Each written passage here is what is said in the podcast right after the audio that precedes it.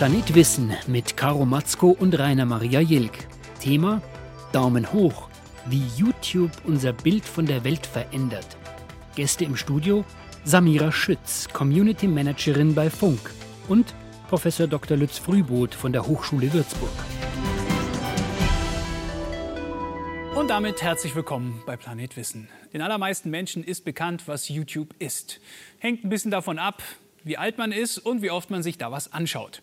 Aber fangen wir mal ganz von vorne an. Der Name ist Programm, also You, also du. Im Grunde jeder kann hier Programm machen und zwar in der Tube, also der Röhre, also umgangssprachlich für den guten alten Fernseher, den YouTube im Grunde heute so gut wie abgelöst hat.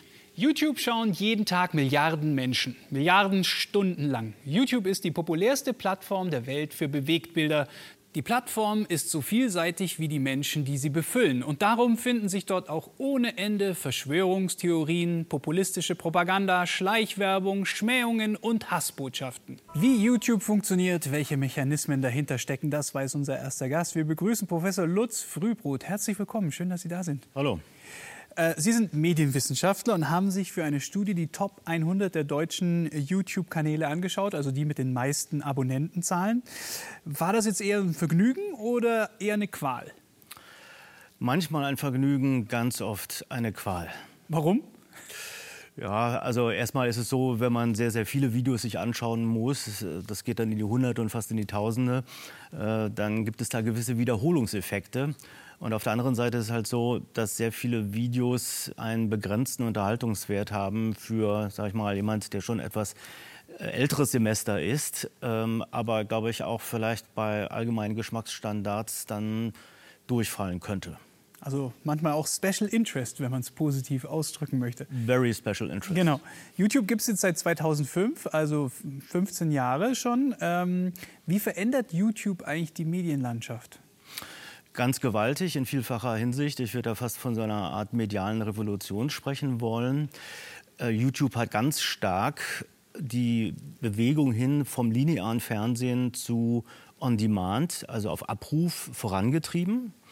Das ist ein Faktor. Der zweite Faktor ist, äh, YouTube suggeriert zumindest, dass es sowas wie ein lineares Programm oder überhaupt ein Programm gibt, ja, dass jeder mitmachen kann. Tatsache ist aber natürlich schon, dass die Inhalte, so wie sie Nutzern angeboten werden, in gewisser Hinsicht gesteuert sind und zwar durch den Algorithmus oder die Algorithmen, die YouTube eben halt äh, dafür entwickelt hat. Also besondere, also einige gehen besser, andere gehen äh, weniger gut. Und äh, das Dritte ist, äh, YouTube hat letzten Endes die gesamte Medienordnung ins Wanken gebracht. In der Hinsicht ja, es ist ein neuer Player auf den Markt getreten, der auch sehr stark von den altetablierten, von den Platzhirschen bekämpft worden ist. Mhm. Ähm, vor allem zunächst in den USA, aber vor allem in Deutschland eben halt auch. Und äh, ja, damit musste man sich irgendwie arrangieren und das hat man auf verschiedene Art und Weise gemacht. Jetzt kommen natürlich noch neue Dinge hinzu, wie Streamingdienste. Mhm. Und äh, insofern gibt es eine vollkommen neue Situation. Das heißt, man kann eigentlich zusammenfassen, dass äh, was für die etablierten oder die bereits bestehenden Medien war, ist, dass die sich umstellen mussten, etwas behäbig, auf On-Demand. Das heißt, wenn ich was anschauen möchte, dann möchte ich das jetzt tun. Aber schauen wir uns jetzt mal die Inhalte an, wenn Sie da jetzt vergleichen. Die Inhalte, die wir vorher hatten, jetzt im öffentlich-rechtlichen oder auch im privaten Fernsehen, im Vergleich zu dem, was jetzt so Streamingdienste anbieten oder auch YouTube. Wo sehen Sie da die Schwerpunkte? Also ist es die etablierten Medien, dass sie eher eine inhaltliche Berichterstattung machen oder gibt es sowas auch auf YouTube?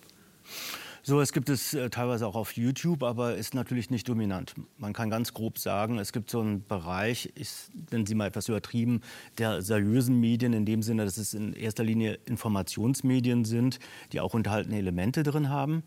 Ja, das sind die öffentlich-rechtlichen Sender, Fernsehsender und Rundfunksender. Und es sind eben halt viele Tageszeitungen äh, und Wochenzeitungen und äh, Magazine. Auf, dies eben halt auf der anderen Seite. Und auf der anderen Seite würde ich sagen, sehr stark dieser Unterhaltungssektor. Das fängt ja gewissermaßen schon mit dem Privatfernsehen an, wo sie wenig politische Inhalte, auch wenig informierende oder beratende Wissensinhalte haben.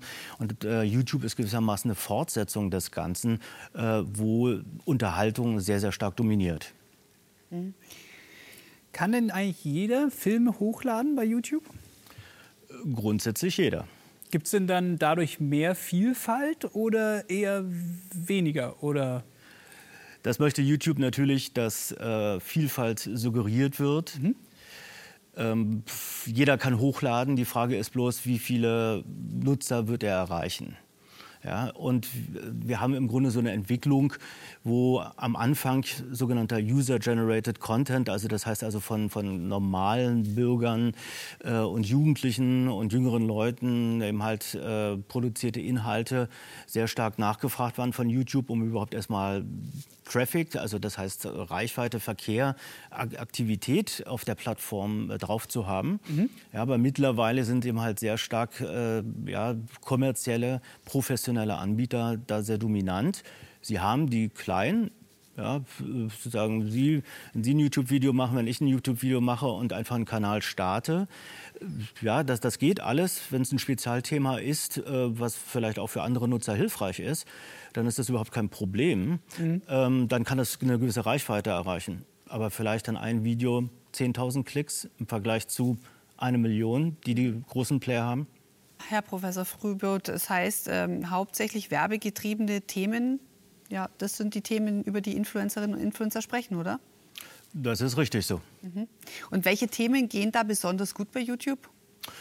Na, es ist alles, was mit einer gewissen Belanglosigkeit verbunden ist, also was nicht wehtut. Das wurde ja in dem Beitrag gerade schon angedeutet, wenn es tatsächlich um eigene Probleme geht ja, dann wird das ein bisschen auch tatsächlich problematisch, verkauft sich nicht so gut. Man könnte sagen, klar, auch da gibt es Identifikationsmöglichkeiten. Äh, aber es gab schon mal beispielsweise YouTuber, bekannte YouTuber, die sich beschwert haben darüber, dass sie beispielsweise über Depressionen gesprochen haben und plötzlich keine Werbeschaltungen mehr bekamen. Man könnte ja auch vermuten, dass da sich die Pharmaindustrie einklinken könnte, hat sie aber nicht gemacht. Also mit anderen Worten, wir haben hier so ein Muster, wo wir im Grunde fast ausschließlich haben halt so Themen haben, wo es um, äh, ja, sag ich mal, beispielsweise äh, Challenges, das heißt also kleine Wettbewerbe geht. Ne? Also wie wir auch gerade gesehen haben zwischen äh, der berühmt-berüchtigten äh, äh, Bibi und äh, ihrem Mann und wer dann wen massieren muss und so weiter. oder eben halt ähm, Pranks, das sind so Streiche, die man sich so gegenseitig spielt. Ja, und das ist natürlich ganz hervorragend, dass man sich da, also für die Werbepartner, dass die Produkte in diesen Videos platzieren platziert werden können und da eben halt durchaus auch einen prominenten Platz erhalten. Ähm, das ist dann sogenannte Hybridwerbung oder integrierte Werbung. Mit anderen Worten, bei YouTube besteht auch die Möglichkeit, die vorzuschalten, ja, mit einem eigenen Werbespot mhm. oder eben halt reinzuschalten mit einer kleinen Unterbrechung. Ähm, und äh, wo es dann integriert wird, wo dann sozusagen auch noch gleichzeitig erreicht wird, aha, mein favorisierter Influencer ne, findet dieses Produkt toll, hm, dann überlege ich mir, ob ich dieses Produkt auch toll finden soll. Das ist im Grunde vereinfacht gesagt die Psychologie, äh, der Mechanismus, der da abläuft. Ja, und äh, das ist natürlich vorteilhafter, wenn es um etwas geht, was auch mit Spaß, mit Freude für den Zuschauer verbunden ist. Aber wenn man dann schaut, diese Verengung dieses Themenspektrums, die hat ja sicher auch noch andere Auswirkungen, zum Beispiel inhaltlich. Welche, welche Gesellschaftsbilder und welche, welches Rollenverständnis wird denn da vor allem äh, vermittelt? Ja, also ein, es geht sehr stark um Produkte, wie gerade schon angedeutet. Ja. Und mit anderen Worten, ein weiteres Beispiel wäre so ein Hall, ja, wo jemand einkauft und seine neuen Produkte eben halt also zeigt. Hall muss man vielleicht echt noch mal erklären. Da geht wirklich jemand so wie diese genau. Dagi und packt dann ihre Tasche aus. Packt die Tasche aus, zieht die Klamotten möglicherweise auch an, zeigt sich vom Spiegel bzw. vor der Kamera. Ja, und der Zuschauer, die Zuschauerin darf sich fragen, oh, würde das mir auch stehen? Fände ich auch toll und so weiter und so fort. Also hier geht es, wie gesagt, darum, Produkte zu zeigen und was liegt näher, ja, als eben halt auch Produkte zu kaufen. Das heißt also, das ist eine Verkaufsmaschine, wenn man so will. Konsumismus, wenn wir über Werte sprechen, wird dann natürlich angeheizt, weil es weniger darum geht, jetzt um Betätigungen für die Gesellschaft, ja, wo man sich sozial einsetzen kann. Ist anstrengend, ja. ja ähm, bringt nicht so viel ein. Im Zweifelsfall, also Konsumismus wäre ein Punkt. Ein zweiter Punkt ist, wenn es um die Rollenbilder geht ähm, die Jugend von heute in Anführungszeichen ist ja schon so ein bisschen konservativer als frühere Jahrgänge. Ähm, Familie spielt eine große Rolle in den Videos, haben wir festgestellt in unserer Studie. Mhm. Und ähm, das ist, finde ich, erstmal gar nicht so schlecht. Das kann man diskutieren. Familie wird normalerweise ja, sag ich mal, so gegenübergestellt oder gegeneinander gestellt gegenüber so einem, aus, gegenüber so einem ausgeprägten Individualismus. Ja, mhm. Das wird hier gar nicht mehr von den Jüngeren als Gegensatz betrachtet. Ja, Familie ist so ein bisschen kuschelig, wo man sich wohlfühlt. Geschwister spielen eine große Rolle. Ähm, also das ist etwas, wo ich sage, okay, darüber kann man auf jeden Fall diskutieren. Aber beispielsweise so Männer-Frau-Rolle, ja, Geschlechterrollen, das ist ein heikles Thema, weil hier YouTube eben halt sehr stark dazu neigt, Übertreibung anzuheizen. Mit anderen Worten, je stärker ich polarisiere, und übertreibe, desto größer sind meine Chancen, auch gesehen zu werden. Ja, da spielt der Algorithmus eine Rolle, aber eben halt auch der Umstand, hey, guck dir mal das Video an, was da passiert. Ja, und in diesem Sinne haben wir sehr ausgeprägt so ein bisschen so äh, eine Rollenverteilung der Macho auf der einen Seite, das Püppchen auf der anderen. Mit anderen Worten, so tradierte Rollenbeispiele, Rollenbilder, die wir teilweise in der Gesellschaft mhm. eh schon antreffen wieder, aber die durch solche Videos natürlich extrem verstärkt werden, weil es natürlich oftmals sehr junge Menschen sind, die sich das angucken ja. und das für die Normalität halten. Mhm, aber auch da macht es die Welt ja wieder einfacher. Ne? Klar, aber Sie warnen ja in Ihrer Studie, dass in diesem Kampf um Aufmerksamkeit, um die Likes, um die Klicks, äh, oft auch äh, ethische und moralische Grenzen überschritten werden. Was haben Sie da beobachtet?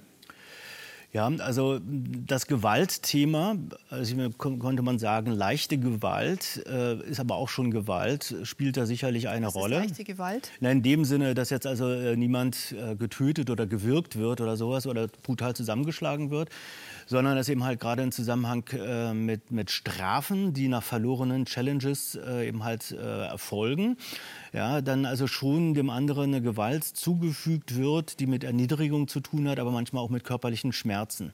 Ja, wo beispielsweise dann eben halt ein, ein Verlierer in Anführungszeichen dann also den Körper, den sehr behaarten Oberkörper mit Wachsstreifen vollgeklebt bekommt ja, und seine äh, Kontrahenten, die gewonnen haben, ihm die dann eben halt vor laufender Kamera abziehen. Also ein bisschen Joko und Klaas auch. Ja. ja, also im Grunde haben die das so ein bisschen auch aufgegriffen, würde ich mhm. mal sagen. Ja, und sich bei YouTube bedient. Mhm. Und sowas ist en vogue, um noch Klicks zu schaffen, wo man dann zuschaut und sagt, huhaha. Naja, ich sag mal so, äh, en vogue ähm, auf, kann man so durchaus sagen. Auf der anderen Seite gehört das ein bisschen zu dieser ganzen Kultur dazu. Ja, es ist jede, jede Generation hat ihre eigene Kultur und das ist hier eine Form von Jugendkultur, wo es immer dazu gehört, Influencer zu haben. Das sind neue Vorbilder im Vergleich eben halt zu Rockstars, Sicherlich Rapper spielen auch eine Rolle, aber YouTuber, äh, Influencer spielen eine ganz starke Rolle. Und dann eben halt dieses, dieses Extreme, ja, auch mal eben halt äh, Leid zu erfahren oder erniedrigt zu werden. Ja. Es geht ja sehr stark um Abwärts- und Aufwärtsvergleiche auch. Ja. Schaue ich auf jemanden hinauf oder kann ich auf jemanden hinabschauen? Ja. Das, das ist sozusagen das Wellenbad der Emotionen, äh, in, der, in das der Zuschauer da reingeworfen wird. Ne. All das gehört eben halt mit dazu. Mhm. Nach diesen ersten Einschätzungen, was die schöne bunte YouTube-Welt angeht, wollen wir uns ansehen, wie es mit politischen Themen auf YouTube aussieht. Tun die sich, tun sich offensichtlich schwer.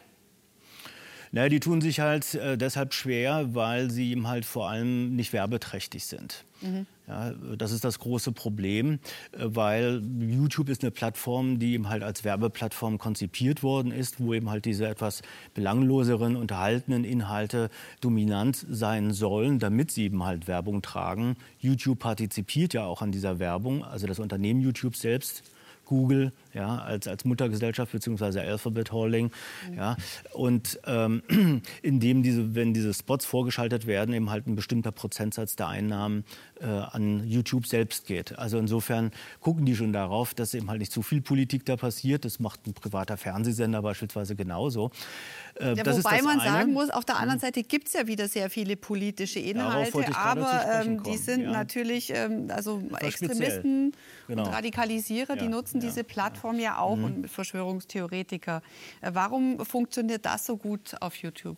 Ja, die Frage ist ja, was für Einschaltquoten die haben. Deswegen fragte ich nochmal nach, dass die so gut funktionieren. Ne? Also äh, sie sind da vorhanden auf jeden Fall. Teilweise haben sie auch natürlich äh, virale Effekte. Das heißt also, sie gehen halt äh, millionenfach um die Welt oder eben halt durch ein bestimmtes Land. Äh, zunächst mal hängt das damit zusammen, äh, alle klassischen Medien ja, sind im Grunde Tabuzone für Verschwörungstheoretiker und politische Extremisten oder Radikale jeglicher Couleur. Ja, also die werden dann eben halt in Anführungszeichen ausgespuckt. Also beispielsweise Eva Herrmann als Beispiel, die jetzt auch einen YouTube-Kanal hat, ehemalige Tagesschausprecherin, oder Ken Jebsen, Ja, Ken FM, sehr populärer Kanal, äh, der selber eben halt, Ken Jebsen, äh, früher Moderator bei Fritz war, also einem öffentlich-rechtlichen Jugendsender und dann eben halt auch sich getrennt hat oder getrennt wurde. Ja, das sind so zwei Beispiele dafür, dass eben halt äh, Personen, die vielleicht nicht so ganz äh, in diesen politischen Mainstream, würde ich selber sagen, aber in sozusagen das, das bürgerliche ähm, oder moderate, demokratische, klassisch-demokratische Weltbild hineinpassen, eben halt andere Wege finden müssen. Ja, und da gibt es eben halt noch ganz andere Personen als beispielsweise eben halt ein Ken Jebsen, ja, der vor allem eben halt so Talkshows macht und äh, die eben halt mit ihren Verschwörungstheorien da hausieren gehen. Und äh, das ist gewissermaßen äh, die Plattform für sie, die vor allem besonders deshalb gefährlich ist, weil YouTube im Gegensatz zu Facebook, wo mittlerweile eben halt sehr viele Erwachsene unterwegs sind und auf Twitter, sage ich mal, eher so ein Elitepublikum unterwegs ist, weil YouTube eben halt vor allem Jüngere äh, anspricht, die noch kein festes oder äh, eben halt vollkommen zementiertes Weltbild haben. Mhm. Ja, da der Einfluss größer ist. Mhm. Bei uns ist zu Gast jetzt vom jungen Online-Netzwerk von ARD und ZDF von Funk Samira Schütz. Herzlich willkommen. Hallo. Sie sind Channel Managerin bei äh, dem YouTube-Format Die Frage. Ich bin mhm. großer Fan. Und äh, im weiteren Sinne sind Sie und Ihre Kollegen ja auch für Wissensvermittlung eigentlich dann unterwegs. Ja, auf jeden Fall. Sagen, ne? Kann man auf jeden Fall sagen. Ähm, bei uns ist es ja so, wir stellen uns immer eine große Frage, meistens eine gesellschaftspolitische Frage und äh, versuchen die dann in mehreren Reportagen zu beantworten. Und ähm, ja, das ist auf jeden Fall Wissensvermittlung. Und das ist auch erfolgreich. Es ist auf obwohl, jeden Fall. obwohl keine Werbung für Produkte. Ist auf jeden Fall erfolgreich, ja. Ähm, was wir zum Beispiel immer machen, wir bauen einen Call to Action in all unsere Videos ein. Das heißt. Call to Action vielleicht noch mal kurz erklären ja. für die Älteren unter uns. Also ähm, genau, also wir stellen im Endeffekt äh, den Zuschauern eine Frage, ähm, fragen, hey, wie seht ihr, wie seht ihr das? Geht es euch damit genauso? Habt ihr damit Erfahrungen gemacht? Das heißt, wir geben ihnen einfach einen Impuls zu kommentieren und ähm, dann schreiben die fleißig in die Kommentare und äh, sagen, wie sie sich mit dem Video fühlen, wie sie das so sehen und äh, wir bekommen dadurch natürlich noch mal einen guten Eindruck, was die Community mag, äh, wie ihre Einstellungen sind und können da auch super drauf eingehen. Und äh, ja, da gibt es einfach verschiedene Möglichkeiten, um die noch mal so ein bisschen ja, mit denen in Kontakt zu treten. Und äh, das nutzen die tatsächlich auch Hat total. Hat Sie da mal was überrascht, wie die Community so drauf ist? Mmh, mittlerweile nicht mehr so. Klar, am Anfang, dann da baut die oder muss die Community erst aufgebaut werden ähm, und man lernt immer wieder verschiedene Ansichten kennen. Das ist das kann dann auch mal überraschend sein. Aber mittlerweile haben wir wirklich so eine, eine Community, die wir sehr gut kennen, wo wir immer wieder sehen, okay, das sind Themen, die gefallen denen total gut. Ähm, wir sind sehr emotional so vom Ansatz her und auch unsere Community ist sehr emotional. Deswegen sehen wir immer wieder, wie feinfühlig die auch sind und wie wenig Hate bei uns tatsächlich auch auf dem Kanal ist, was super schön ist. Also, mhm. Also die netten Leute. Die netten Leute. Ist das eines dieser Merkmale von YouTube, dieses Einbeziehen der der, der Zuschauer und Zuschauerinnen, dass das viel, viel besser funktioniert, als eine Postkarte an den Fernsehsender zu schicken? Naja, auch beim Fernsehsender gab es früher schon, äh, sag mal, bei sowas wie Monitor, so einer, so einer, so einer investigativen Reportagesendung, die Möglichkeit, im Anschluss, ne, lief erst im ersten Programm, danach im dritten Programm, konnten die Hörer, Zuschauer besser gesagt, dann anrufen. Mhm. Ja, und dann wurden Fragen beantwortet, wurde diskutiert. Das Prinzip als solches existierte vorher schon. Dazu braucht man keine Postkarte. Aber es ist natürlich vollkommen ausgebaut worden. YouTube ist wie Facebook oder Instagram ein soziales Medium, das eben halt auf Interaktion basiert sehr stark.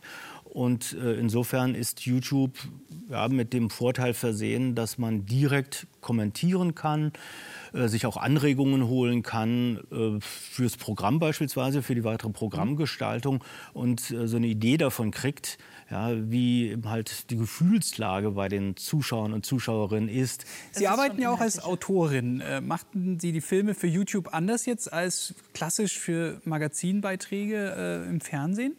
Also ich glaube, so kann man das pauschal nicht sagen. Es gibt ja auch äh, Magazinbeiträge, die für junges Publikum sind. Die sind mit Sicherheit auch ein bisschen schneller von der Erzählgeschwindigkeit. Ähm, was durchaus, durchaus anders ist, ist, dass man zum Beispiel einen Call to Action hat. Also, dass man die Community direkt anspricht oder dass man am Ende eines Films eine Endcard noch produziert, wo man was? Ne, ich, ich erkläre es, äh, ein, ähm, ein Abschnitt im Endeffekt am Ende, wo man nochmal auf andere Filme hinweisen kann, wo man den Leuten sagen kann, hey, abonniert doch hier mal meinen Kanal, also wo man auch wirklich Elemente einbauen kann, äh, die klickbar sind, sodass man halt weiter auf der Plattform auch bleibt und im Zweifel auch weiter auf unserem Kanal bleibt. Also, Stichwort ja. klickbar. Ich habe hier auch noch mal für Sie zu Hause den Hinweis. Mehr Informationen zum Thema dieser Sendung und zu unseren anderen Sendungen finden Sie auch auf unserer Internetseite planet-wissen.de. Liebe Frau Schütz, das Marketing hat es einen größeren Stellenwert in diesem riesen Gejaule um Aufmerksamkeit auf YouTube als der Inhalt? Also das würde ich sagen, auf keinen Fall. Natürlich ist die Verkaufe super wichtig. Also es ist natürlich wichtig, dass wir ein gutes äh, Thumbnail haben, also ein gutes Anzeigebild, ähm, äh, was die Leute anspricht, äh, was vielleicht auch ein bisschen polarisierend ist. Aber natürlich muss der Inhalt trotzdem das wiedergeben, was das Anzeigebild verspricht und ähm, muss natürlich auch stark sein, weil sonst schalten die Leute weg und dann haben wir auch nichts davon. Mhm. Wir haben heute einmal ganz kurz schon über den Algorithmus gesprochen, der sehr entscheidend ist bei YouTube. Also es werden ja einem immer Videos empfohlen, die man dann als nächstes gucken kann. Und dieser Algorithmus sorgt ja dafür, dass manche Videos total durch die Decke gehen und manche Videos einfach 34 Klicks nach äh, irgendwie zwei Jahren haben. Christus, ja. Ja, genau. Äh, was hat es denn mit diesem Algorithmus genau auf sich? Ja, der gute Algorithmus. Ähm, das würde ich auch gerne wissen. Also ganz genau kann man das, glaube ich, nie sagen. Da spielt einfach wahnsinnig viel mit rein. Also natürlich zum einen, ähm, wie viele Klicks wir bekommen. Also wie gut haben wir uns verkauft, wie viele Leute klicken drauf. Das spielt da auf jeden Fall mit rein. Aber dann auch die Watchtime. Also wie lange bleiben die Leute wirklich dran? Wie lange schauen sie zu? Oder ähm, klicken sie rein, weil sie das Bild gut fanden und merken dann, ach, der Inhalt ist super kacke gehen direkt wieder weg. Dann äh, würde der Algorithmus dafür sorgen, okay, die bleiben nicht dran, kann doch nicht so gut sein, spielen wir vielleicht nicht so gut aus. So ganz genau kann man das aber nicht sagen, weil da halt so viele Kleinigkeiten dazukommen. So Likes, Dislikes, Kommentare, all das kann da mit einspielen. Und ähm, der Algorithmus kann sich halt leider auch immer wieder ein bisschen ändern. Deswegen. Aber es, es, hat bestimmt auch Auswirkungen auf die Erzählart, oder? Wenn Sie genau so, so genau analysieren können, wie Geschmacksverstärker Algorithmus funktionieren? Mm, ja, also natürlich gibt es die Möglichkeit, in die Analytics zu gucken. Also das heißt, man hat die Möglichkeit, im Nachgang zu schauen, wie ist das Video gelaufen. Ähm, ah, da sind die Leute abgesprungen. Okay, vielleicht hatten wir da irgendwie Längen drin, die nicht optimal waren. Können wir das nächste Mal anders angehen? Also natürlich kann man sich einfach ganz gut anpassen. Also man sieht einfach, was hat funktioniert und was hat nicht funktioniert. Und dann kann man natürlich dementsprechend für die Zukunft Videos optimieren. Also das ist ganz praktisch. Mhm. Wenn man sich so die erfolgreichsten Videos anschaut von die Frage, ähm, was funktioniert am besten? Sex, äh, psychische Probleme, eher weniger Politik und Ökologie? Mm, ja, Sex funktioniert super. Ähm, Wie frei wählen Sie denn da die Themen aus? Wir sind da trotzdem sehr, sehr frei. Ähm, das ist auch das Gute, dass wir öffentlich-rechtlich sind und eben nicht äh, abhängig sind von irgendwelchen Werbeeinnahmen. Ähm, wir können da wirklich sehr unabhängig entscheiden und wir gucken natürlich, welche Themen liegen uns auch am Herzen, was ist wichtig, um auch eine Frage gut zu beantworten. Wir schauen da auf unsere journalistische Sorgfalt im Endeffekt und ähm, entscheiden uns dann durchaus mal, durchaus mal für Spartenthemen. Ähm, ja. Zum Beispiel? zum Beispiel, Klimawandel ist, sollte kein Spartenthema sein, aber funktioniert vielleicht nicht ganz so gut auf YouTube und war uns aber sehr wichtig, dass wir da eine Reportagereihe dazu machen. Ähm, ja, also das heißt, wir, wir gucken natürlich auch mal auf politische Themen. Ähm, Aber in erster Linie ist es weniger verdienstvoll, sondern auch sehr orientiert daran, was die Zuschauerinnen und Zuschauer was genau. die Community gesehen genau. will. Also wir gucken wirklich, wird. was ist unsere Community? Unsere Community ist sehr emotional. Ähm, unsere Community interessiert sich für teilweise auch für Tabuthemen vor allem. Und ähm, dann versuch, versuchen wir natürlich solche Themen auch umzusetzen und dazu reinzumachen. Mhm. Frau Schütz, Sie gehen das ja äh, auch ähnlich an wie Philipp Wallus. Also Sie versuchen schon auch ernstzunehmende Inhalte, aber eben zu erzählen im Stil der Plattform. Ist das der Weg, dass man sich so diesen ästhetischen Gegebenheiten im Stil ähm, annähert und dann geht eigentlich alles? Ob alles geht, ich glaube, also zum einen, man muss sich natürlich immer an die Community äh, oder an der Community orientieren. Man muss gucken, was mögen die User und Userinnen. Ähm, ich glaube, dann funktioniert sehr viel und dann unseres Erachtens sollte man schon immer gucken, dass man eben die typischen YouTube Gadgets oder Funktionen mit einbaut. Also dass man sich da an Sachen orientiert, ähm, die typisch sind, wie eben Call to Action, eine Endcard, Umfragen, verschiedene Funktionen und Features so. Dann ist es auf jeden Fall ganz gut und dann funktioniert durchaus viel. Wo geht denn die Reise hin, was YouTube angeht? Das ist eine gute Frage. Ähm, das würde ich auch gerne wissen. Äh, ich glaube, es geht auf jeden Fall immer mehr weg vom Fernsehen, so leid es mir tut, ähm, und hin zu YouTube. Ähm, wobei man auch da nicht genau weiß, bleibt es auf YouTube oder kommt doch wieder eine neue soziale Plattform hinzu. Ähm, sieht man ja an Instagram oder an TikTok, äh, dass da einfach alles sehr schnelllebig ist. Was ich mir vorstellen kann, ähm, es kommen mit Sicherheit weitere Funktionen hinzu. Es gibt ja jetzt mittlerweile schon wieder ein bisschen länger, zum Beispiel Funktionen wie auf YouTube Live zu gehen, was wir auch nutzen. Ähm, da einfach verschiedene Möglichkeiten und da kann ich mir schon vorstellen, dass da auch noch ein bisschen neue, coole Specials ähm, entstehen werden. Herr Professor, wie ist Ihre Prognose? YouTube in fünf bis zehn Jahren? In der Tat schwer einzuschätzen, weil der technologische und damit auch der Medienwandel extrem schnell geworden ist äh, in den letzten Jahren. Ähm, ich sehe YouTube ehrlich gesagt so ein ganz kleines bisschen auf dem absteigenden Ast.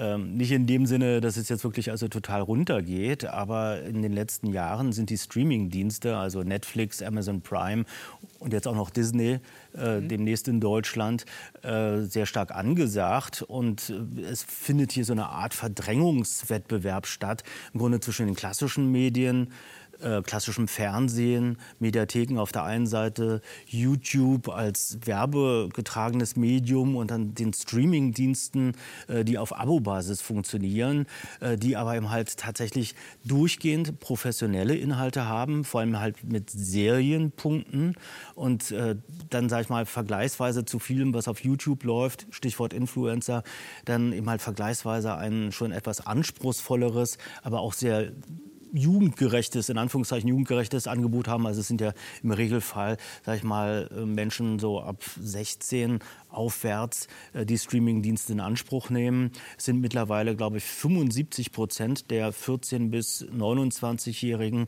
die mindestens einmal pro Woche ein Angebot von Streamingdiensten mhm. in Anspruch nehmen.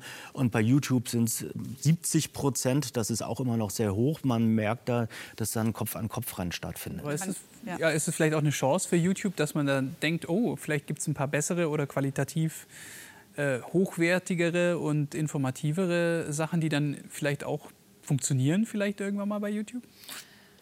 Also ich, im Endeffekt gibt es ja jetzt schon ähm, ein gutes Angebot. Ähm, ich meine, was ja an sich auch schön auf YouTube ist, ist, dass jeder was hochladen kann und mhm. jeder seinen Beitrag leisten kann und dass es eben so interaktiv ist, dass jeder seinen Senf dazu beitragen kann. Das ist ja schon noch mal anders zu äh, Sachen wie ähm, Amazon Prime, Netflix und Co. Und ähm, dementsprechend vielleicht wird einfach beides weiter nebenher laufen. Herr Professor, äh, Klar, auf der einen Seite gibt es äh, ein hochwertigeres äh, und qualitativ hochwertiges Programm, zum Beispiel von Funk bei YouTube. Aber auf der, anderen Seite, auf der anderen Seite, wie wir schon gehört haben, kann ja jeder hochladen, was er möchte. Jetzt gerade in Zeiten von Corona, Verschwörungstheorien, Verschwurbelungen, Fake News sind da an der Tagesordnung. Wird es noch schlimmer in nächster Zeit oder kriegt es YouTube irgendwie in den Griff? YouTube versucht es in den Griff zu bekommen, aber es ist genau wie bei anderen sozialen Medien, wie bei Facebook oder Twitter, das ist sehr, sehr schwer. Es ist eine Sisyphos-Arbeit. Ja, es wird irgendwas deklariert oder gelöscht oder gesperrt und kurz darauf ist ein anderer neuer Inhalt da, möglicherweise in potenzierter Form, ja, mit anderen Worten also äh, dreifach dreimal so viel. Äh, insofern stellt es ein Problem dar. Äh, Im Zeichen der Corona-Krise hat beispielsweise YouTube jetzt äh, auch gesagt, dass Nachrichten oder reine Nachrichteninhalte entsprechend durch den Algorithmus ja, ähm, so gefiltert werden, dass tatsächlich die äh, Inhalte oder die Videos von bekannten, seriösen Absendern oben gelistet werden auf der Hitliste, mhm. ja, auf der Suchliste. Ich finde, das ist schon mal ein erster Schritt in die richtige Richtung. Trotzdem, man wird es nicht verhindern können, dass Verschwörungstheoretiker und politische Extremisten weiter äh, auf YouTube und anderen sozialen Medien ihr Unwesen treiben. Im Augenblick erscheint es uns ganz besonders extrem. Mhm. Ja, Corona hält die Lupe auf alle äh, gesellschaftlichen Phänomene, ja, wie sie werden noch viel intensiver wahrgenommen, als sie tatsächlich äh, schon sind. Corona ist gewissermaßen ein Phänomen, das die gesamte Menschheit erfasst. Ja, also nicht jeder bekommt Corona, Gott sei Dank, aber irgendwie ist es überall ein Thema, mit anderen Worten. Ja, es beeinträchtigt und beeinflusst unser gesellschaftliches Leben. Und ähm, so reagieren wir darauf, beziehungsweise natürlich gespannt darauf immer, äh, was sich an neuen Entwicklungen ergibt. Und äh, das nutzen Extremisten und Verschwörungstheoretiker, um da gewissermaßen reinzugrätschen und uns zu beeinflussen. Äh, und das geschieht auf verschiedenste Weise, um halt uns zu manipulieren. Ähm, das Einzige, was im Grunde das, das, das probateste und, und sicherste Gegenmittel ist, ist tatsächlich äh, entweder bei YouTube selber auf den Absender zu gucken, ist das ein seriöser Absender, was steht dahinter, was steht dahinter. Äh, ich google vielleicht sogar normal oder nutze eine andere Suchmaschine und schaue, wer der Absender ist. Oder aber ich nutze YouTube gar nicht als primäres Informationsmedium. Wenn man sich seriös informieren möchte, dann würde ich YouTube tendenziell eben halt bei aktuellen Geschehnissen nicht unbedingt als Medium der ersten Wahl nehmen. Klar, wenn man beispielsweise eben halt Hintergrundinformationen haben will zu Themen, die, sag ich mal, äh, im weiteren Sinne aktuell sind, ja, die gerade angesagt sind und eben halt ein Jahr oder auch nur ein paar Monate da sind, kann man natürlich auch auf andere Angebote wie von Funk zurückgreifen. Aber auf den Absender muss man immer schauen. Wenn man mal die Zahlen aber anschaut, wie sich Leute informieren, dann äh, wird es ja mehr und mehr durch soziale Medien, also auch so Plattformen wie YouTube eben geschehen, dass sich Leute auch über das aktuelle politische Geschehen dort ausreichend informiert fühlen. Wie sehen Sie angesichts dieser Entwicklung, die Entwicklung von YouTube in den nächsten fünf bis zehn Jahren? Gibt es dort eine Möglichkeit auch zum Beispiel für ähm, ja, seriöse aktuelle Inhalte von öffentlich-rechtlichen Medien sich zu etablieren? Das passiert ja bereits, also dass, dass äh, gerade auch die öffentlich-rechtlichen Sendeanstalten äh, in unterschiedlichem Maße versuchen, auf äh, YouTube äh, Fuß zu fassen. Das gelingt teilweise, das gelingt auch hier mit Unterhaltung besser als eben halt mit den Informationsformaten. Das machen aber beispielsweise auch äh, Tageszeitungen ähm, und die sozialen Medien selbst ja, haben eine Tendenz, vielleicht ein bisschen stärker durchzugreifen. Da ist also was, was eben halt solche Verschwörungstheorien angeht und, und Videos, die dann sich äh, beispielsweise Hassbegriffen bedienen und so weiter und so fort. Äh, aber aus meiner Sicht ist das nur sehr begrenzt wirksam. Also insofern sehe ich da jetzt irgendwie äh, nicht, dass eine fundamentale Änderung stattfinden würde bei den sozialen Medien. Ich glaube, was ganz hilfreich ist, auf YouTube sieht man mittlerweile zum Beispiel, dass wir öffentlich-rechtlich sind. Ähm, das, da wird YouTube kennzeichnet das mittlerweile, dass wir zum Funknetzwerk gehören. Das heißt, man sieht schon anhand von gewissen Kennzeichnungen, die durch YouTube passieren, ob es seriös ist oder vielleicht weniger seriös. Mhm. Tja, seriös. Aus, der, aus, dem Blickwinkel eines Verschwörungstheoretikers ist das natürlich äh, eine andere Seite dann, als auf der wir gerade im Moment stehen. Äh, aber die werden wir sehr seriös aus. Wie ist sehr unfassbar, ja klar. Aber die werden wir sowieso nicht überzeugen. Es geht Nein, die kann man um das nicht Publikum, um die Nutzer, mhm. ähm, um denen da eben halt, sag ich mal, eine Hilfe zu geben, sich in der Welt zu orientieren. Mhm. Ich hoffe, diese Sendung konnte auch ein bisschen Orientierungshilfe geben bei unseren Zuschauern zu Hause mhm. zu diesem großen Thema YouTube. Äh, ich sage vielen herzlichen Dank, dass Sie bei dir hier waren. Ja, gerne. Und wir sagen auch äh, vielen herzlichen Dank äh, zu Hause fürs Interesse und wir hoffen auf ein Wiedersehen beim nächsten Mal hier bei Planet Wissen.